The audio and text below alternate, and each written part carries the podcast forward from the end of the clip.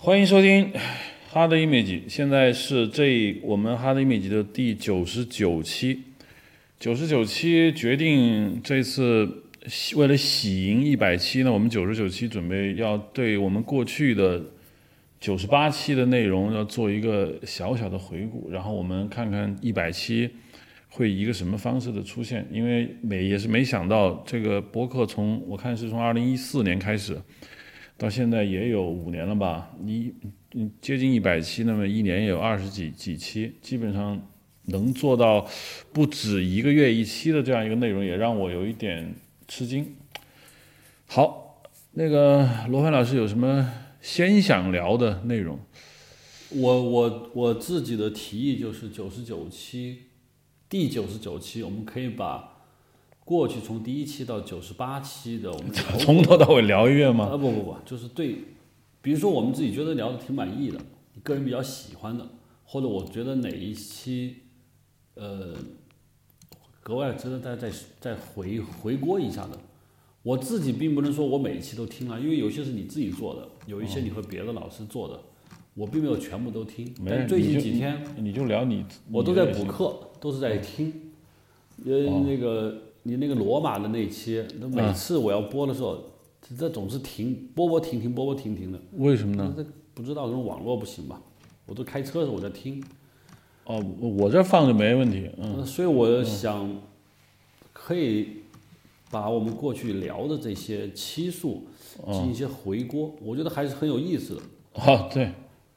对你，你现在，我大概是这样，就百分之七十是咱俩录的。少量的是我跟别的老师录的，最少的是我一个人的。嗯嗯，比如说我，我现在看就是我自己有印象中的比较有意思的几期，其实我参与的，呃，我尤其特别记得第一期，第一期好像是四 K 的那个，对，四 K 颗粒和宽容度。嗯，一开始这题目我觉得不可能吸引人，那是这一看我原来就是一个纯摄影的一个。一个话题，但显然我们后面就开始往往这突破了。然后你自己做的有一个黄簪回顾黄簪，嗯，哎，我听我觉得很有意思，是很有意思的。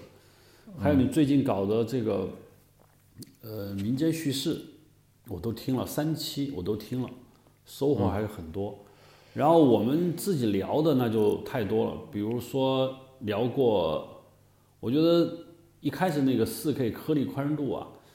还是，有些快，就是我 当时很惨，你知道？你还记得我们当时在哪儿录了吗？是在一个我们住我住在国典花园旁边一个咖啡厅，在一个角落里的录的时候，还要一只眼睛瞟着那边服务员会不会过来干扰。啊，对，嗯。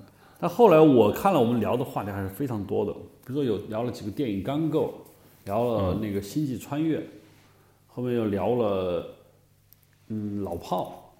对，很多很多，那是很多。我我感觉芳华这都聊过，嗯嗯，我印象中都很有意思。除了有一两期，我自己觉得我自己说的不是很理想，其他的南明呢？你觉得有意思吗？那个好像跟影像关系不是很大。那是唯一一个，就一同一话题聊了两期的，同一话题聊了两期，就是很有意思。还有一个分钟级别的上海，剑影剑剑影的武侠世界，嗯，对，像这些东西都。比较有意思，都不错。嗯，后面我们我记得我们聊过一次。今天我在来的路上，我在听，叫不能假装说好。那是因为什么呀？说的就是嗯，敦刻尔克。嗯，敦刻尔克。不能假装说好。嗯。呃，还有一个就是不用再反思。那是说寄生虫吗？嗯，不是，不用再反思，说的是呃双双子杀手。啊，双子杀手不用再反思，就敢在敢在我们的节目中骂李导和 对啊，嗯，就是洛兰，这这胆子太大了。但我只是在听，我我觉得是有有道理的，他是有道理，有道理。就是我们给出了我们的想法，比如说在那个不再反思里面，我听我们在聊为什么双子杀手我们觉得不好，除了他的故事、人物叙事。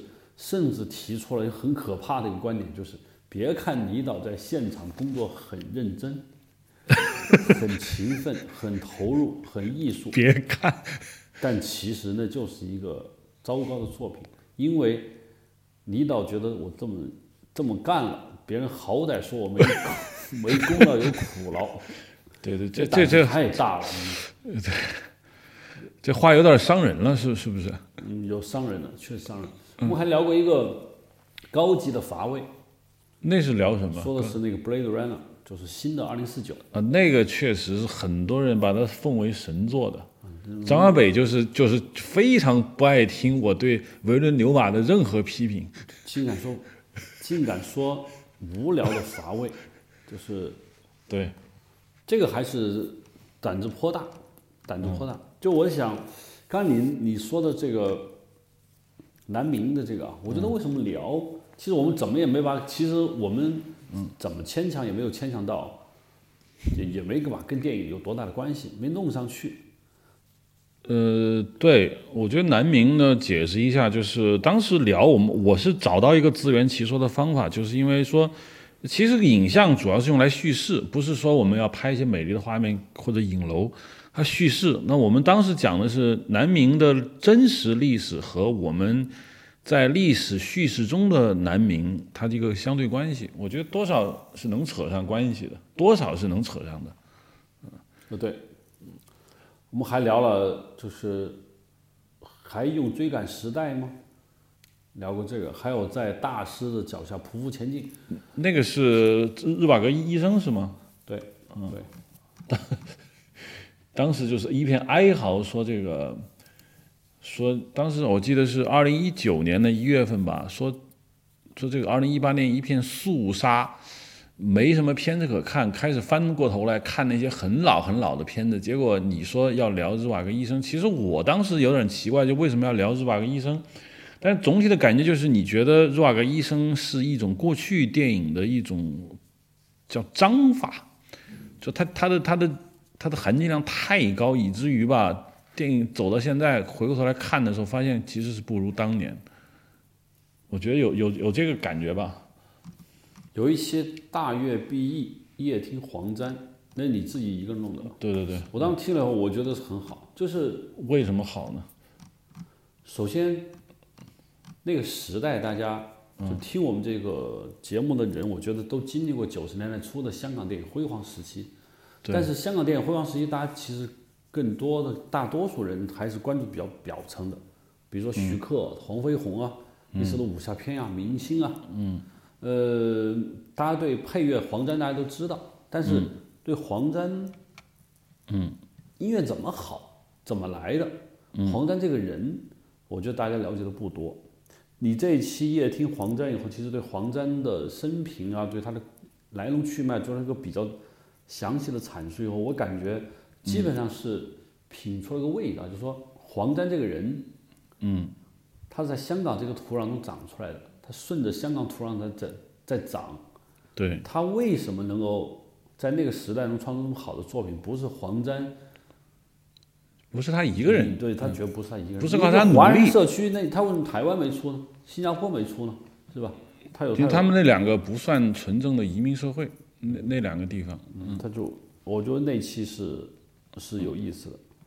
还有一我们聊了那个寄生虫，嗯，那一年聊寄生虫，就聊寄生虫，我想，当然很多人在聊寄生虫，我们对寄生虫，我觉得我们那一期我重听以后发现，其实我们也没有赞美它，当然我们不可能否定它，它确实是好。对，确实是好，然后我们对美国好莱坞对奥斯卡也，你反正产生了鄙视的态度啊，就是说，不敢，就好莱坞奥斯卡我又不看了。对，我补充了一句，我说其实去年的奥斯卡是高手最云集的。为为什么呢？去年奥斯卡，你想虽然是《寄生虫》获奖，但那一年的最佳导演奖是全？是大导演，好像是昆汀是吧？嗯，昆汀，然后马丁。马丁、萨姆门德斯，啊，还有呃，就是去年的奥斯卡是高手但是但是还有阿莫多瓦，哦，那哪个是生手？都是老人，嗯，大导演？阿莫多瓦那个我没看，那两个我我都我都看了，呃，我觉得我觉得都有问题，尤其是我觉得《好莱坞往事》，说句实话，我觉得不是太好。那天我在微信里好像也跟你说了一下，你说也是有问题的，是吧？好，好莱坞往事也是有问题的。马丁的那个《Irishman》，我我看不出问题在哪。你要问我他那片子拍的不好吗？肯定不是。但你要说那片子有什么特别好的地方吧，我也我也说不上来，就是那种感觉。我觉得马丁我我我在节目提到了，我觉得片子拍的很好，但是他没有突破，没有突破。没有，就是比如说，啊我们说一个金属，它长时间的用力用力，它是会断的那一刻。嗯，就这个片子，它是一个强大的一个就是东西，你在压压压，但是它最后只是弯了，它没有断，没有断。你说观众没有给出特别爆的那一刻东西，这是其其二。嗯，和黑帮片来说，他对黑帮的理解和黑帮的东西和当下确实差的有点远了。你看，罗伯特·德尼罗。所有他的故事，你看里面最精彩、精华的部分都是拍的美国过去，说白了就是马丁年轻一点的时候，就是他们俩年轻的时候的时候。啊，对，就包括美国六七十年代，就说白了也是马丁对这个世界掌握的比较好的那个时候。嗯。当下的美国，他就没拍，或者他也不会去拍他什么。对，对，好像我都忘了，这有当下美国的故事吗？没有，嗯，没有。那个他一开场是。他去帮着那个乔佩西去去参加一个什么婚礼，路上打电话聊天，不断的闪回，那是他的当下部分吗？都忘了。他真正的当下部分是第一个镜头，就是一个老人院，一个长镜头。哦，对对对对对，那个是应该是九十年代。罗伯德尼罗坐在老人院里跟一个人说话，也自言自语。啊，自 自言自语，对对对。九十年代的美国。嗯，因为这个其实是本小说，爱尔兰人是本小说，可能小说家写的没有写当下美国。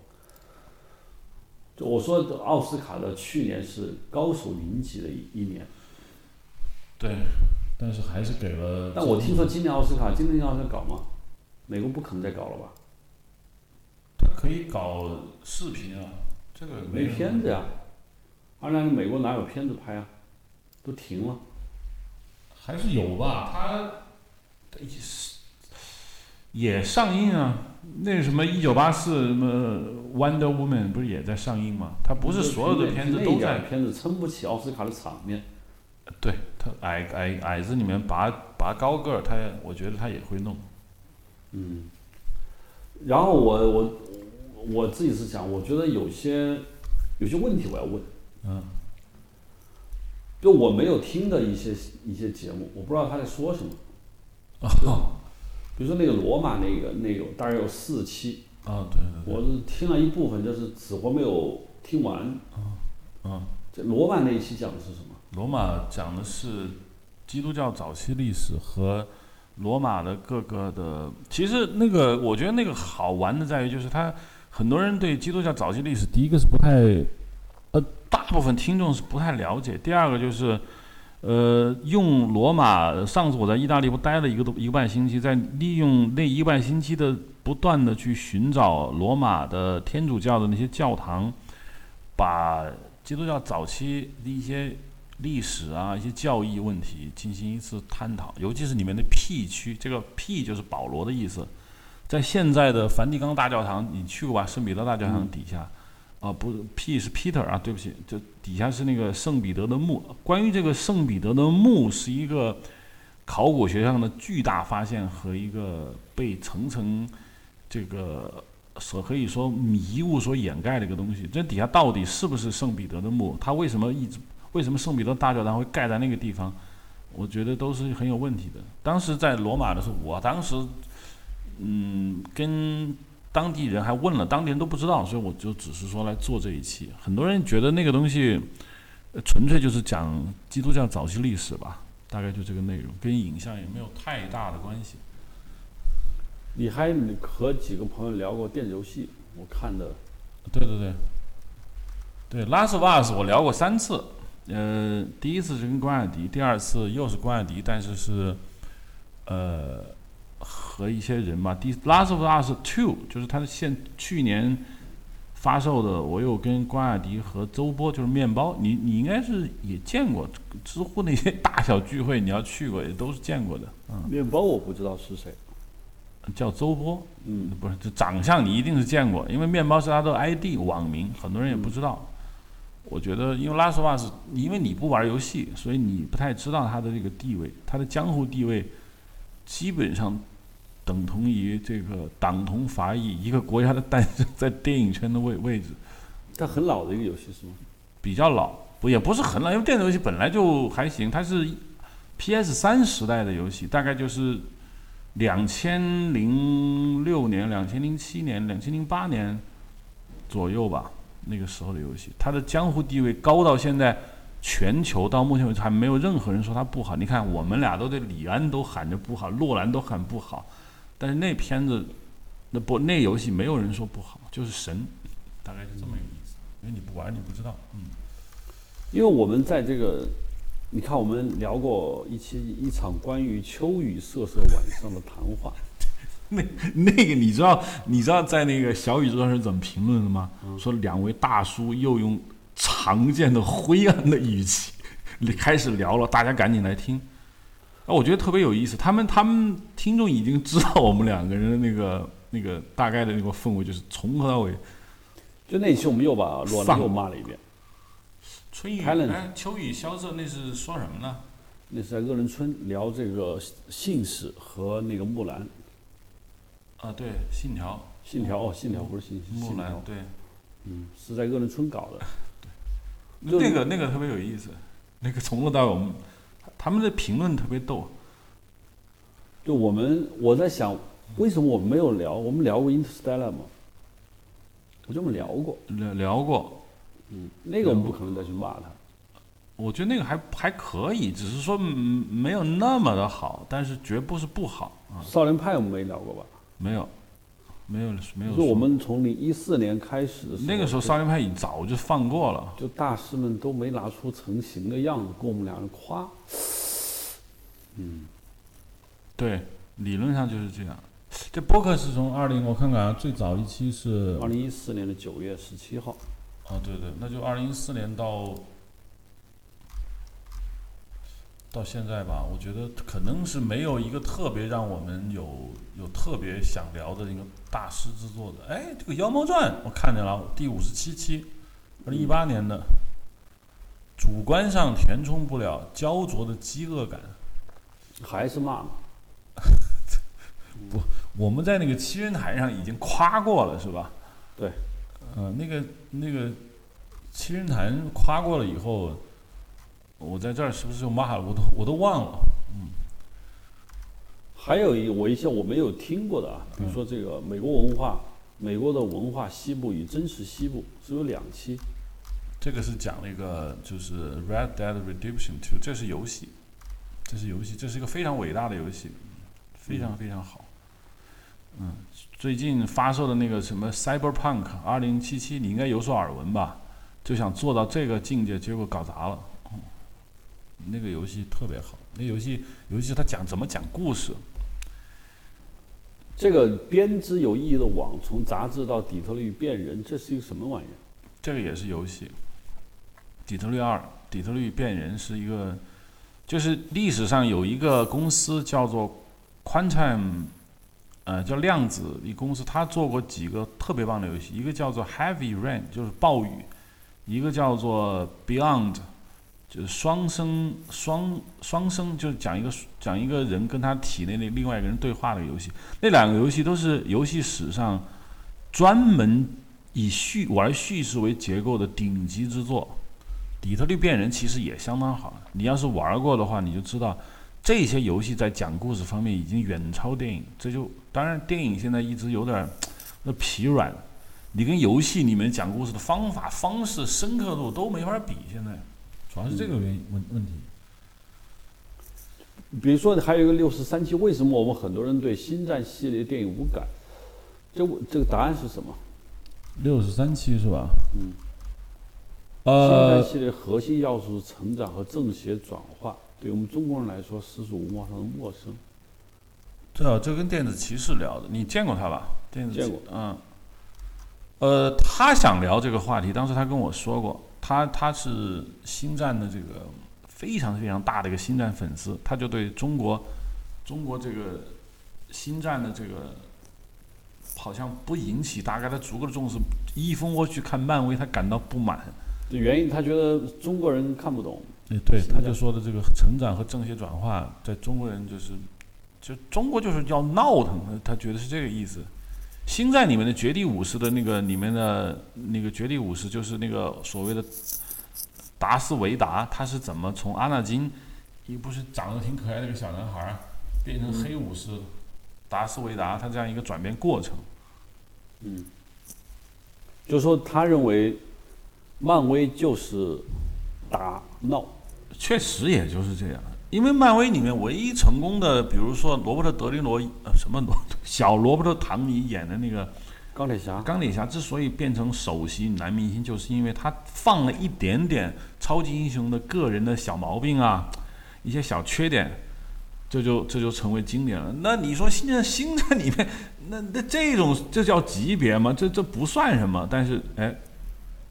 这个在漫威里面就属于特例，这个可见漫威在其他人物身上是不放任何所谓的个人毛病的，都没有。你也看漫威的电影，不知道你看过，那里面有谁你记得住的？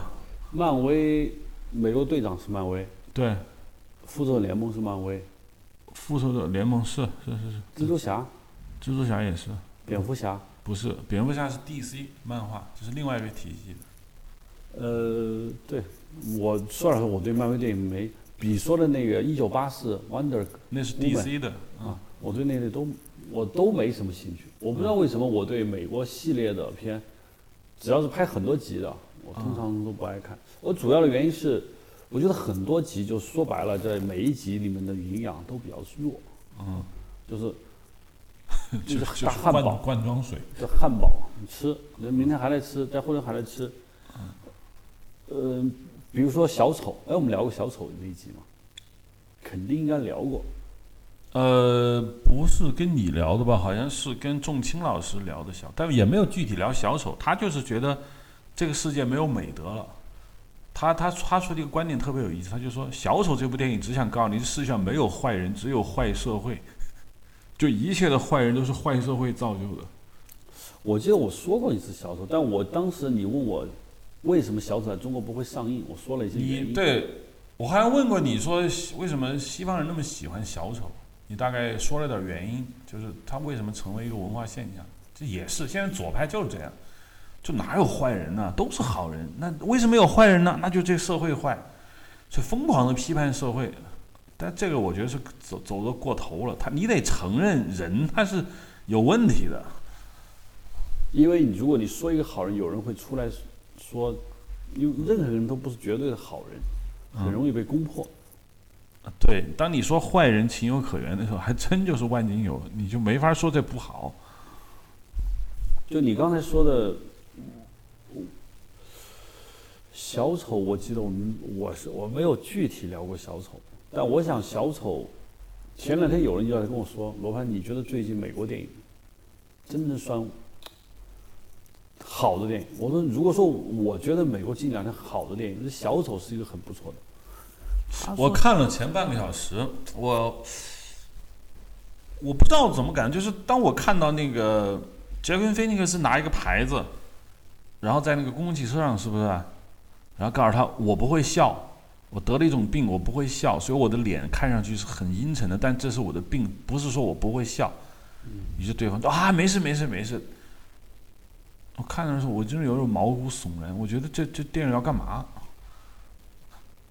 那个人不是说没事，那个黑人的妈妈还依然对他 特别的不高兴，然后他就开始笑起来了。那个妈妈就更生气，就是，嗯我看那车上那场，我觉得这是牛逼的电影，因为我没见过这样的编剧。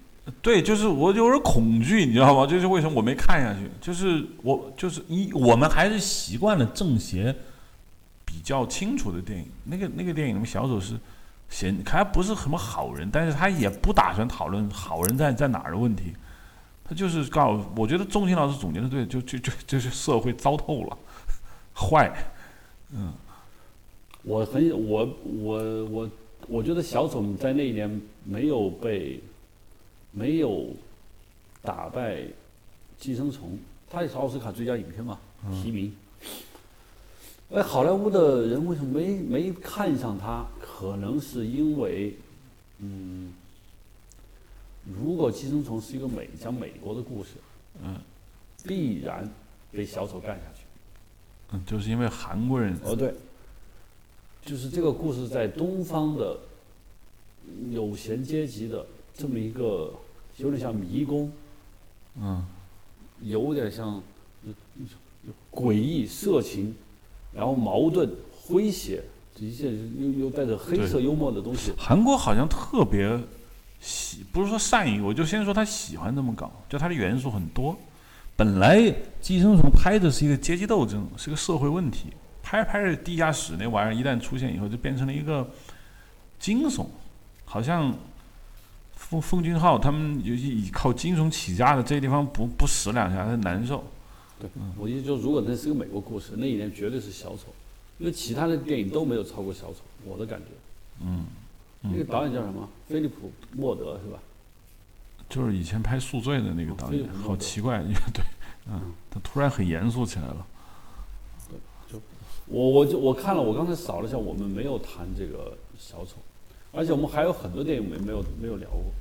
嗯，对啊，很大就不不是不是很就大部分电影我们都没有怎么聊。就这么多期，我觉得，嗯，不，我们没有特别的要涵盖这个，说我们要把电影一定要像一个很多影评，像张张小北原来搞了个每周影评，也算一个播客吧，也是有很多的这个，我觉得也没有，我我们没有具体的是要把它变成一个影评节目，我我还真不是这意意思。你还有一个就是张石川做了很多集，那是为什么？呃，当时看张世川的传记的时候，我突然意识到张世川是中国社会读解中国当代电影的一个一个小钥匙。因为张世川大部分人不知道，就是说他是旧上海的一个制片人，他当时秉承了一个特别大的一个想法，就是他认为中国电影看的是道德说教。他认为就是，所以他拍了很多非常成功的电影，就是就是，包括阮玲玉很多电影的制片人都是张世川，甚至亲他亲自导导演。他是一个挺鸡贼的，然后，但是他又是一个被另外一个中国一个很大的一个电影人，就是后来扶那个蝴蝶啊，包括我后来一直感兴趣的就是英英，包括后来这个大概是孤岛时期，日本人占领上海以后，呃，有一个人叫我现在有点忘了，就是他叫什么坤，呃，他是就是叫做拍国策电影，跟日本军部周旋，尽力的保护上海电影业不垮的这么一个人。张日川也想那么干，也想跟日本人玩，结果没没没玩好。其实也不是专讲张日川，讲的就是孤岛时期前后，上海电影界是怎么玩的，他们怎么样去思考这个市场，怎么样跟政府啊、政治啊，甚至是侵略军做斗争。我觉得是有很有意思的一个一个事情。我在我们那个分钟级别的上海，我听过，我我我参与讲过。嗯嗯。就我们在那个分钟级别的上海中，我觉得我们提到了香港人拍上海和大陆人拍上海都不一样。对，就是香港来说跟上应该是更远，其实更近。对，感觉就是上海不是在大陆嘛？嗯。就香港人为什么拍上海会你感觉到？我说为什么叫分钟级别是什么？为什么大陆人不是分钟级别？香港人为什么是分钟级别？这个我记得好像是这么解释，就是说大陆人对于我们不说别的，对于历史是图解的，因为也毕竟没有经历过。拍上海的人都是延安过去的，所以他们拍上海是按年算的，是吧？就是一年一年的上海，但是人家是分钟级，就他是能看到细节的。我先不说呃别的吧，我就说王家卫，王家卫就是上海人，他还不是说祖籍上海人，王家卫就是上海人，他是六七岁去的香港。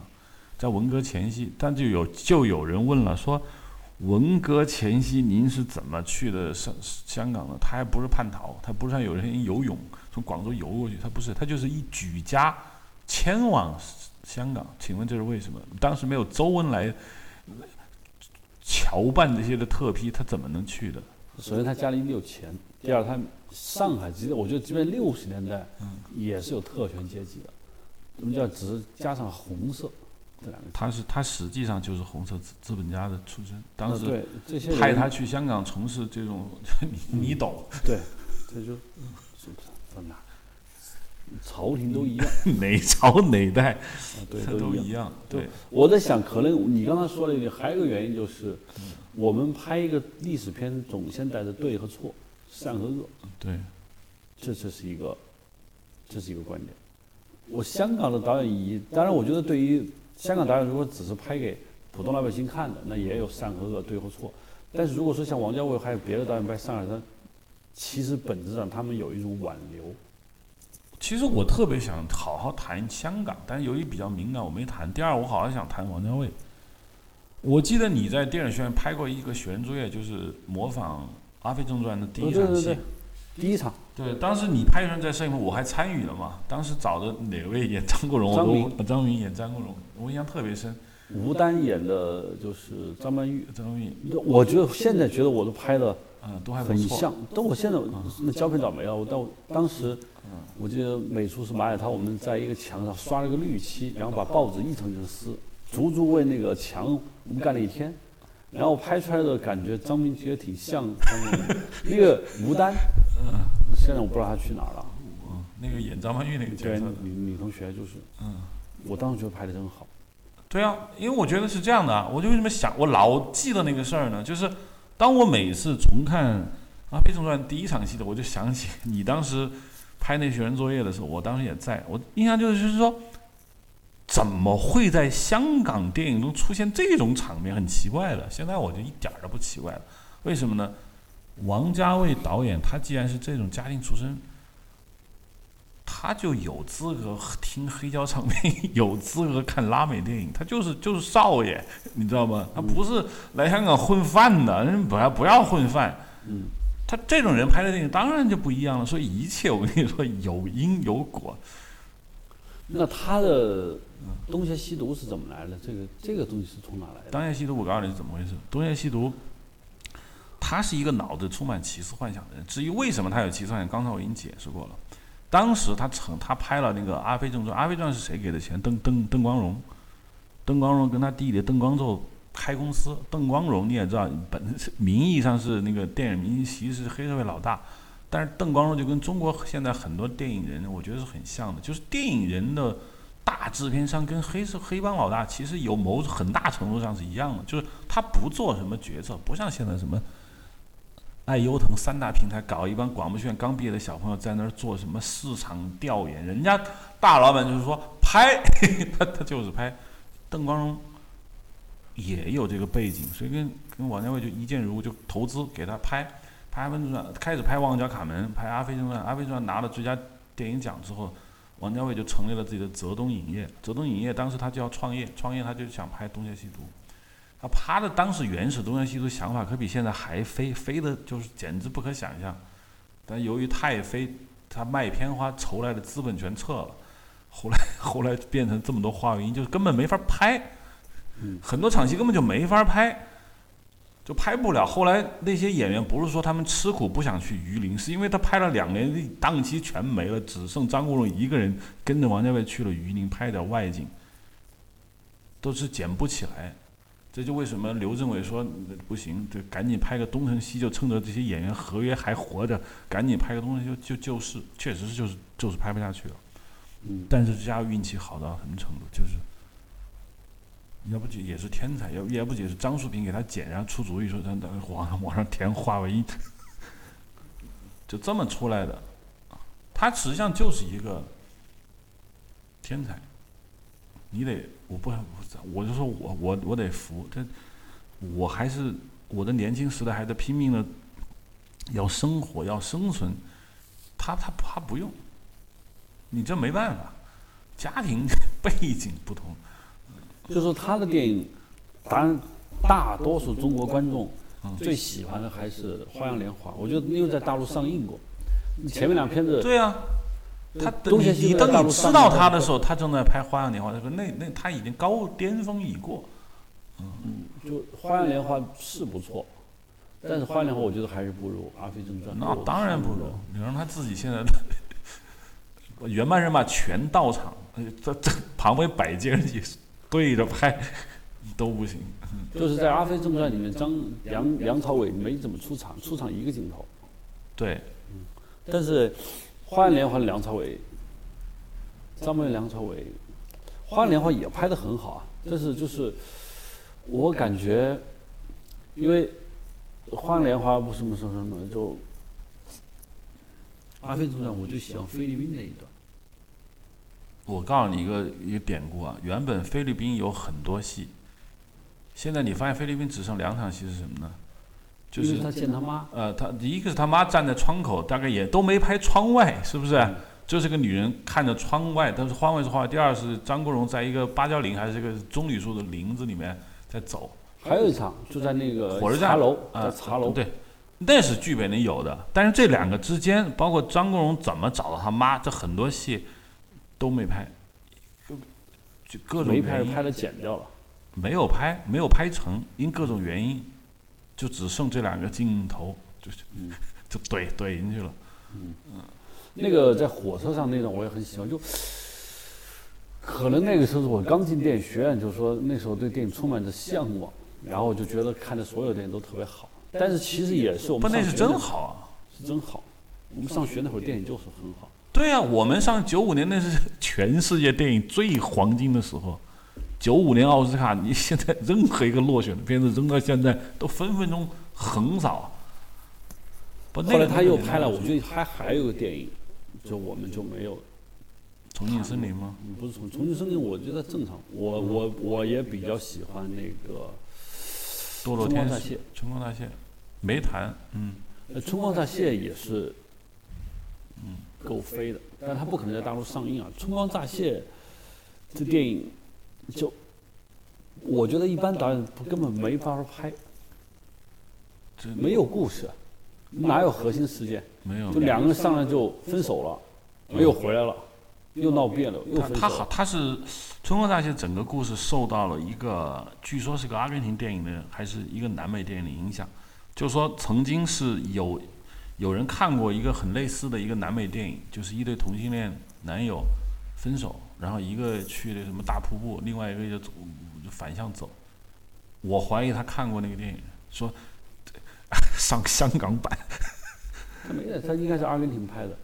啊，是，就是他的故故事的主角换了。看见张震，就张震是那是我第一次看见有电影有一个人叫张震。都忘了，他演谁啊？一个餐厅的一个人。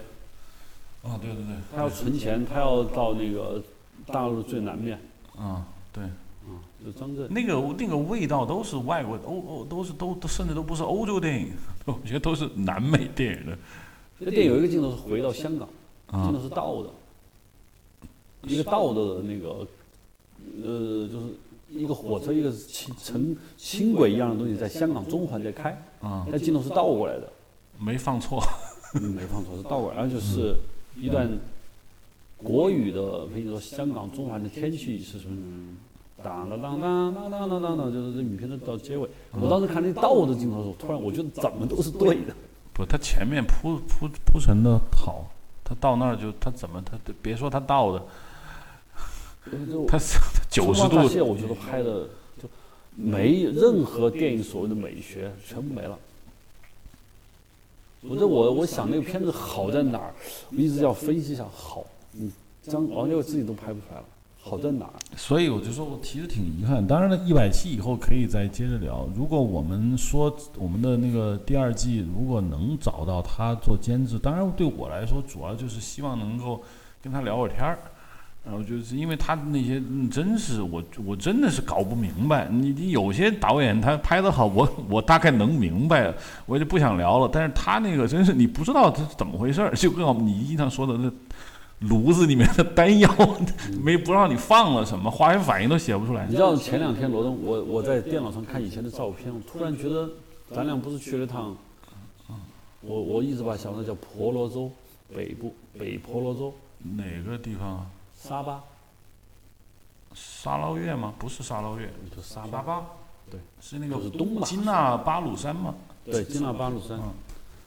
那个地方是婆罗洲嘛，对中国已经翻就到北坡了，因为它南部是印尼的领土。我记得我们去了一个以前英美战俘嗯，一个纪念馆，对对对对，我记得我们去了金纳巴鲁山。嗯，我我看那些照片，然后我突然我突然感觉，南洋是吧？哎，就我还是特别喜欢。是啊，所以就说咱们要不就赶紧去那新加坡、南洋这边扫一下，现在主要是出不去。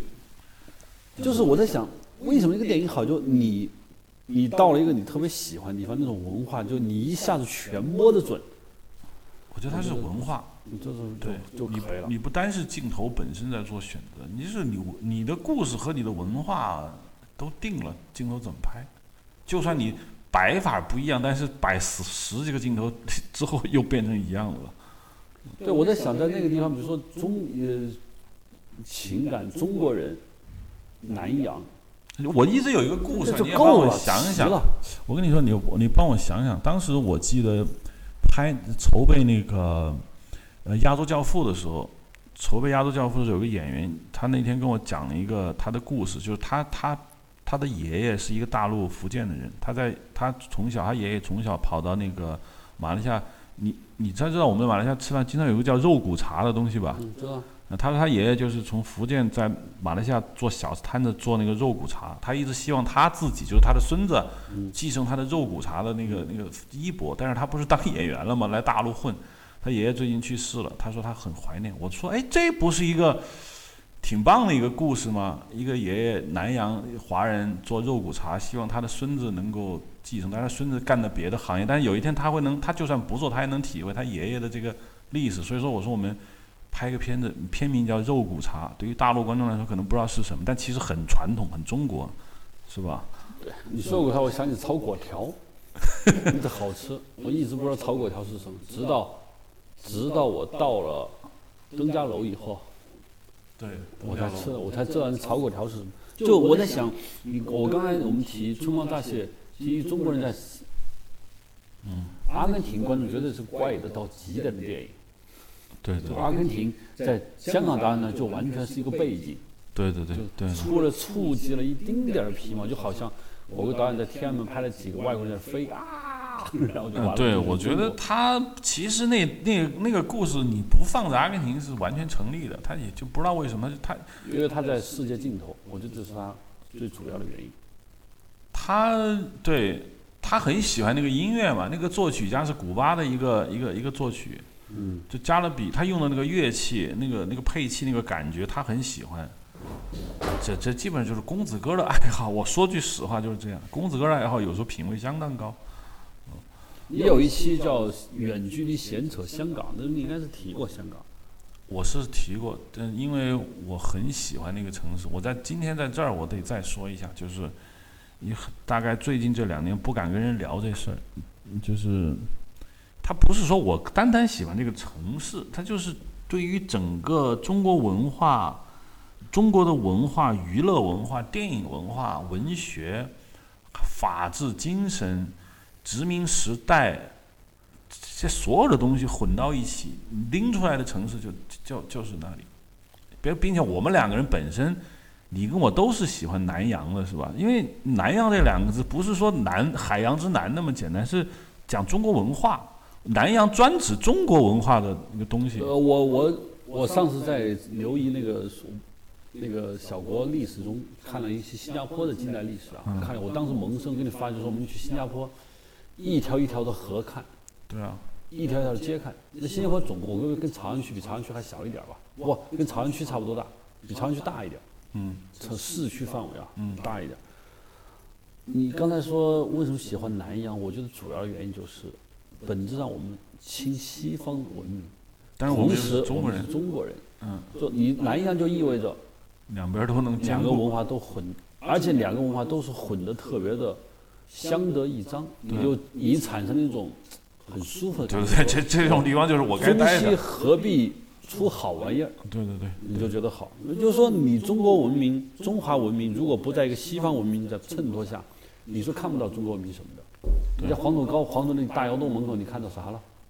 我觉得那什么都不是，就是没有文明，或者中国文明其实很复杂的。嗯，就西北的那套中国的东西，这它也算一部分。福建的差很远不说出国啊，就在福建客家文化，它也很不一样。我我觉得根本就是两种文明。如果当时不是秦帝国统一文字、统一汉字之后，如果任由方言发展，这这两边人根本没法交流。嗯，对，就是可能南阳就是中西蜜月产生的一个后代。对，我那你你对一百期以后有什么话题你是想讲的呢？罗列一下。我只是对一百期我在想，我我的想法是一百期，请一些曾经的嘉宾，有些我见过，比如说刘怡，如果他们时间可以，把这些人叫来，然后我们一起谈一下我们参与这个印象的感受，只是谈感受，呃不是说谈一个新话题。因为一个新话题，嗯，我暂时想不出什么特别好的新话题。除了他呢，还有比如说有没有哪位你想邀请来的人？就像我们原来年底搞七人谈，后来发现谈不下去，说两句说到底了，五句话以后见底，啊，对，剩下就是对渐对那个底进行渐进、无限渐进的靠近，嗯，就由十、十、六、二、一，然后接下来都是零点几，八、零点七、零点六，对就这么一个方式。嗯那就那就聊一些一一些比较别的，就是聊感受是吧？但是你知道，呃，就是谈感受呢，他们不像我们两个人对这个对这个阴影像参与的这么多，嗯，大概都是零星的来的。或者我们可以有一个话题，就是，但这个话题是什么，就能让大家特别兴奋地投入聊。这个话题必然不是对未来的判断，因为谁都不知道未来怎么样。我我觉得聊生活，比如说现在我跟一个人聊什么业务、聊电影啊、聊文学，因为聊能聊，但是聊一会儿他也没词儿了。但是你要他说你最近对于生活有什么理解和心得，他会聊很多。聊生活当然是可以，嗯，甚至聊聊看过书，我都觉得很好。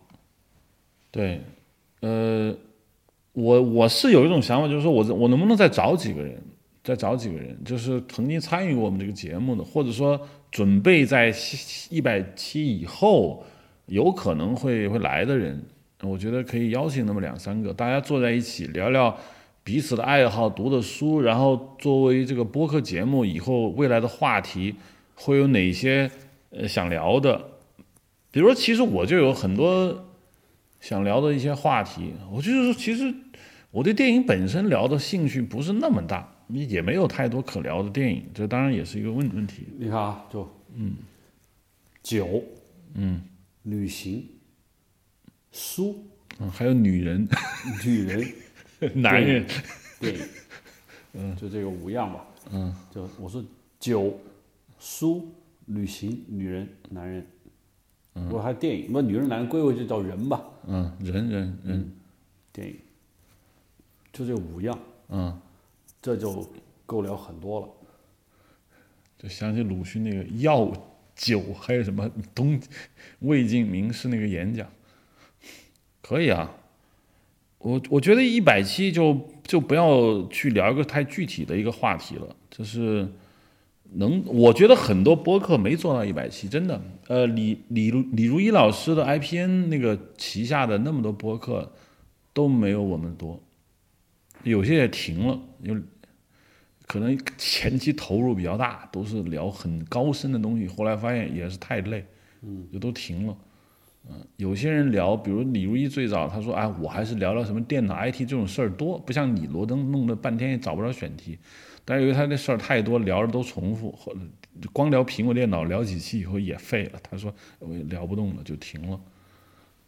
所以我觉得我们这个还能够坚持到一百期还有的聊，还是还是，关键电影他天天在拍，但是我们并没有调，呃，我们并没有聊那个电影的具体的影戏，就是具体的一个电影本身聊的比较少。尤其是这种影评，影评的播客太多了，太多太多，每一部电影出来都有一帮影评播客扑上来，就瓜分这么一个东西，我一点都不想。比如最近我觉得很好看的电影那个《Soul》，皮克斯那个动画片，我就没聊，我也不想聊，因为这东西聊它干嘛呢？好的都知道怎么好，这是没有聊的价值。而且你说对电影的理解，其实我我不在那个 YouTube 上看的有有几个分析电影的人，我觉得聊的还是挺好，比我要强。比如有个叫岳哥说电影，说白了他他这个如果是十分钟，他前七分钟都在复述这个电影的内容。对，但他最牛逼就是他最后三分钟的话是我说不出来的。呃，对对对对，岳哥说电影，我觉得还真不错，因为他我看啊，岳哥说电影有两期，我印象第一个就是我曾经给你发过的，就是他说了那个我的父亲母亲，我之前我没我看过那电影，但我忘了赶给你，一点都没在乎，只记得孙红雷扛一棺材到处走。嗯，等那天我看完岳哥说电影，最后就像你说的，最后三分钟还是五分钟总结了一下的时候，我忽然觉得我的个天哪！还有就是《卧虎藏龙》，岳哥说电影把《卧虎藏龙》就是总结的相当的到位，是我以前没有看到的一个角度。就是说，其实说实话，我以前是愚笨到我没有看出来李慕白对玉娇龙是有情欲的，这是情欲。我一直以为李慕白应该对于秀莲有感有情欲，哦，那我我早看到了，所以我愚笨。我一直就李慕白对于秀莲有情谊，但基于他们两个人有孟思昭这个呃去世的好朋友夹在中间，还没法表达。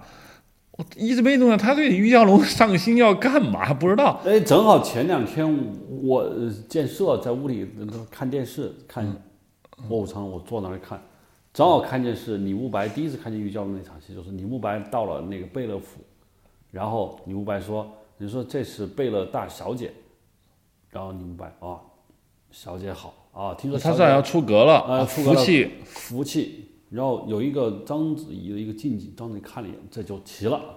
我当时没看出来，还有，然后他晚上不是和那个去找那个什么闭眼狐狸，嗯，中间有个女的，其实就是章子怡化妆了，然后呢打打了一通以后，然后他晚上在屋里在练练，于秀莲来了，嗯，说你还在练什么？练，他说今天。呃，于谦老想把话题插到他们俩身上去，可是这个李万老说，我今天又见到那个女孩了，我要收她为徒。她不简单，嗯，他说你明白那个于秀莲就就就就不想往下比，你就明白了。于秀莲也明白了，你你你还中邪？心有点怪。就其实这个，我真没看出来，就是岳哥说电影告诉我的。岳哥说电影以前讲了一个一个片，我片子名字忘了，就是讲了一个一个法国电影。叫平静似海还是什么？就是说白就是一个女孩爱上了一个德国军官，在他们家住的德国军官，她一直不愿意跟他说一句话，嗯，直到影片最后，那德国军官要走了，他就只说了一个法语，说了一个再见，嗯啊，他前七分钟就是讲这个故事，我就看了，他最后的分析分析爱情战争，嗯，这是我看的第一期约克说电影，嗯，我说这个人说的真的很不错呀，说的挺好的。后来岳哥又说电影，岳哥说电影还讲了几个电影，分析的真好。所以岳哥说电影，还有一个大葱说电影，对，这都是我的竞争对手。大葱说电影我也看了几个，就是他对，呃，比如他对韩国烧脑片的分析，啊，他那天说了一个就是叫《致命来电》这一类，韩国的一个就是一个女孩打电话给他过去打电话，嗯，我听他说我自己脑子都懵了。有一个就是你听我说的那个中国传统叙事，我提过一个叫木鱼水星，嗯，也是一个说电影的，就是他总那天我在屋里闲看那个《倩女幽魂》，他在那，他就跟你一样，就前面什么都讲《倩女幽魂》的故事，我也没怎么认真，因为都看过。啊，最后说《倩女幽魂》里面聂小倩和宁采臣的关系是中国古代儿子跟母亲的关系，我一听一会儿，哇，你你反正你听过我的播客你也知道，就我我我第一次愣了。我心说，一个木鱼水星讲《倩女幽魂》讲到这个份上还是非常难得的，所以我就也分享了一下。就是我觉得他们对一个电影，我觉得如果我能用他们的水平，能够读解出来的话呢，也可以。但是我们你想，是个纯声音播客，是不可能把电影故事给你讲七分钟的。我我很奇怪，为什么我们搞电影，我都分析的不如他，或者我们语言没有他表达那么好。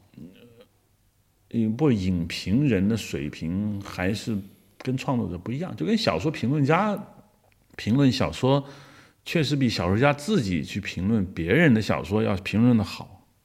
因为我们主要是创作，我们不是来搞评论的。嗯就我我想我我想岳哥说的这个岳哥一定也在北京，他不知道他在哪儿，我估计应该在北京。就这个人我也很想见见，就是可以找，可以找要不要不把岳哥找到我们节目来聊会儿也行。对啊，嗯然后我还跟你分享一个，就是我就很强烈的感受。有一天我在家里翻旧书，我突然发现我我画了两千块钱买那本书，我连看都没看过。什么书？就是在罗马，我去罗马去了那个嗯那个斯尼埃塔，罗马制片厂叫斯尼埃塔吧，嗯，西尼西塔。斯尼西塔。嗯，他们一看你就跟看中国游客就推荐，就有本斯特拉罗的一个就是画册很厚。嗯，我从意大利给弄回来又重，两千人民币，我觉得接近两千块钱。啊，我竟然没翻过。那天我就打开始看，看到《现代启示录》，嗯，其中我看到一句话，我当时把兴致马上写下来，就是说，呃，斯拉罗说，他说他等他接跟科波拉通了电话以后，他跟科波拉说，你怎么找我拍一个越战片？他说我是一个欧洲的艺术片摄影师。嗯科波拉说，我们这不是一个越战片，我们这是一部艺术片，嗯所以我请你来看。然后他就放下电话，他就飞到了菲律宾，跟科波拉见面。然后他们说他们聊了第二天就坐着直升飞机去看景去了。然后下面的话是我要说的，斯特拉就说他，他说他当时看到了亚洲的那个绿色以后，他突然觉得他来到了一个全新的文明，他说他没来过亚洲，嗯来这个全新的文明，他觉得在这个文明中，你本能的你就能找到你的力量。嗯我当时一看，我斯塔罗他拍他现代喜剧为什么能牛逼？我觉得他一定受这个地方的感染。嗯我想我们突然想起罗登，我们我们也很喜欢南艺啊，就我们为什么没有在一个我很兴奋的地方去拍？其实河流，其实我觉得不那个地方我觉得很喜欢，只是因为那情绪很差或者钱太少没拍好。呃，对，不是，嗯，对，你这实际上，嗯，电影这成型拍还是一个，你越过的障碍，大部分都是制片啊这些障碍，这它太昂贵了。你其实摄影师稍微好点，因为摄影师不需要经营项目从零到一的过程，摄摄影师可能把一拉到一百，但是他零到一他不用参与。你科波拉当时为了搞这个现代启示录，光搞这个就这个项目从从没没有到去拍呢，那他非常非常费劲，所以不不是那么简单的，太难了。大部分人都不知道这个过程，也只看到结果。很多电影都是这样的，这些运气也好，应该说他们运气还不错，就是在那一刻他们做了很多呃应急，但是我觉得还算正确的决定。包括马兰·白兰度一来说怎么成一大胖子，如果马兰·白兰度不是一胖子，一正常人，他们可能就照原来的方式就拍了马兰的正常的演，就不是现在一道光打在你脸上，在躲在阴暗中，成就了。真的，他们看见马兰从一说，科波拉说两吨重就没就没法看。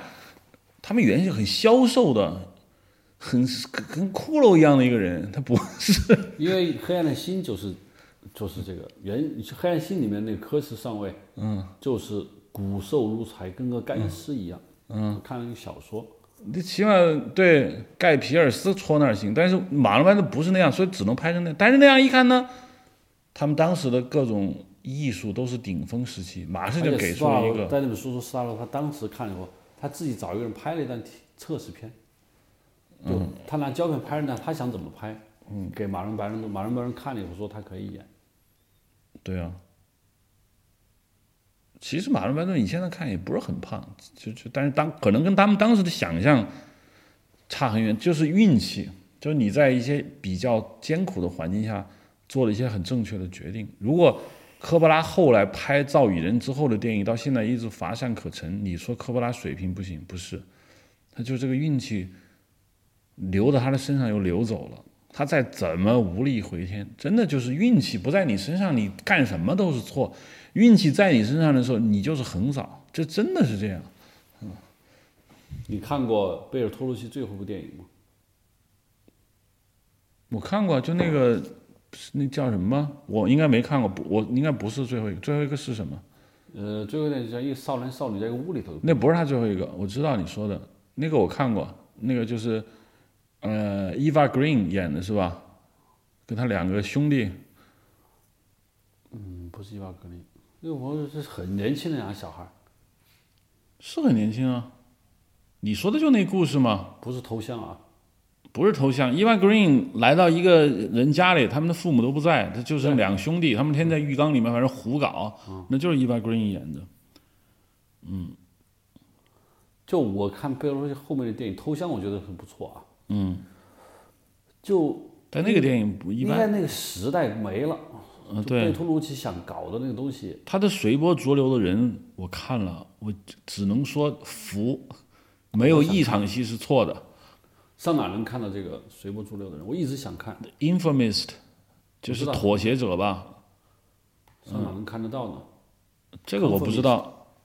呃 c o n f i r 就是就是那个年代，他是作为义工党员，他就是对社会有看法，你不然他不是义工党员，他也不能来紫禁城拍戏，他就对社会有看法。他所拍的那个意大利的历史风波，后来因为我是怎么回事？是后来 HBO 还是看放了一部剧叫《我的天才女友》，是根据那不勒斯三部曲改的，你不知道你听说过没有？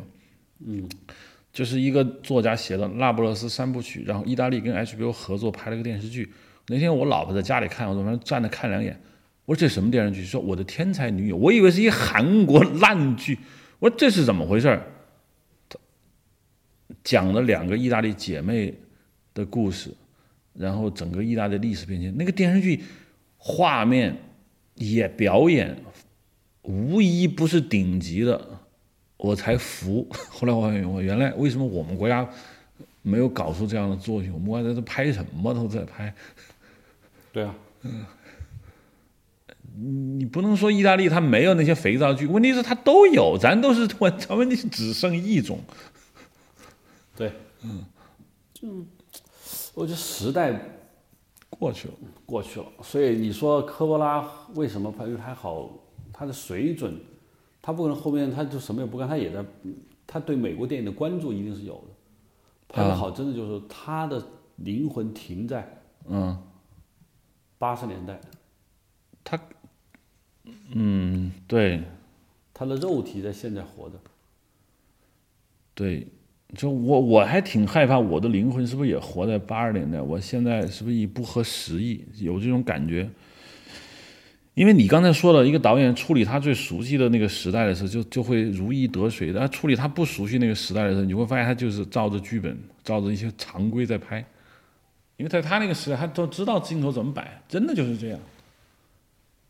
你让我现在拍两千年以后，或者说拍现在的一些人的故事，我觉得我们还好点，因为我们整个大时代都过去了。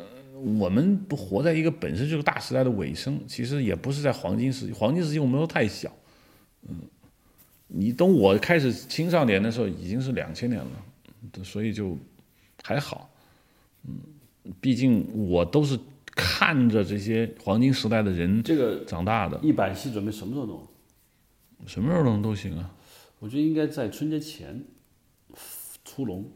可以春节前出笼，那就 OK。就一百期筹备组成立，筹委今天是第一百期筹委会第一次预备会议，预备会议，嗯，还有什么要说的？一小时零三分了，OK，老毛说话就该散会了。嗯，没什么事就散会。没什么事都散了吧。好，欢迎收听这一期啊。这个我们这一期也没有聊具体的话题，主要是回顾了一下我们过去九十几期的一个感想。一百期应该在春节前出笼，欢迎大家收听。同时说一句，同虽然可以在 IPN dot LI 上看。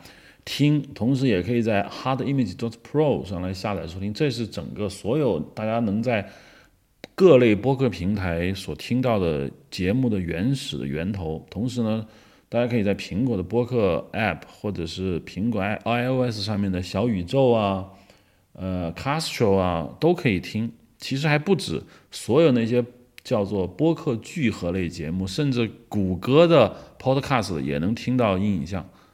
嗯，只要我们印象有大家的听众，有这样的一个点击，有大家的流量，那么以后各个平台随时在计算机网络上抓取 RSS 信号的那些播客平台，可能都会有音影像。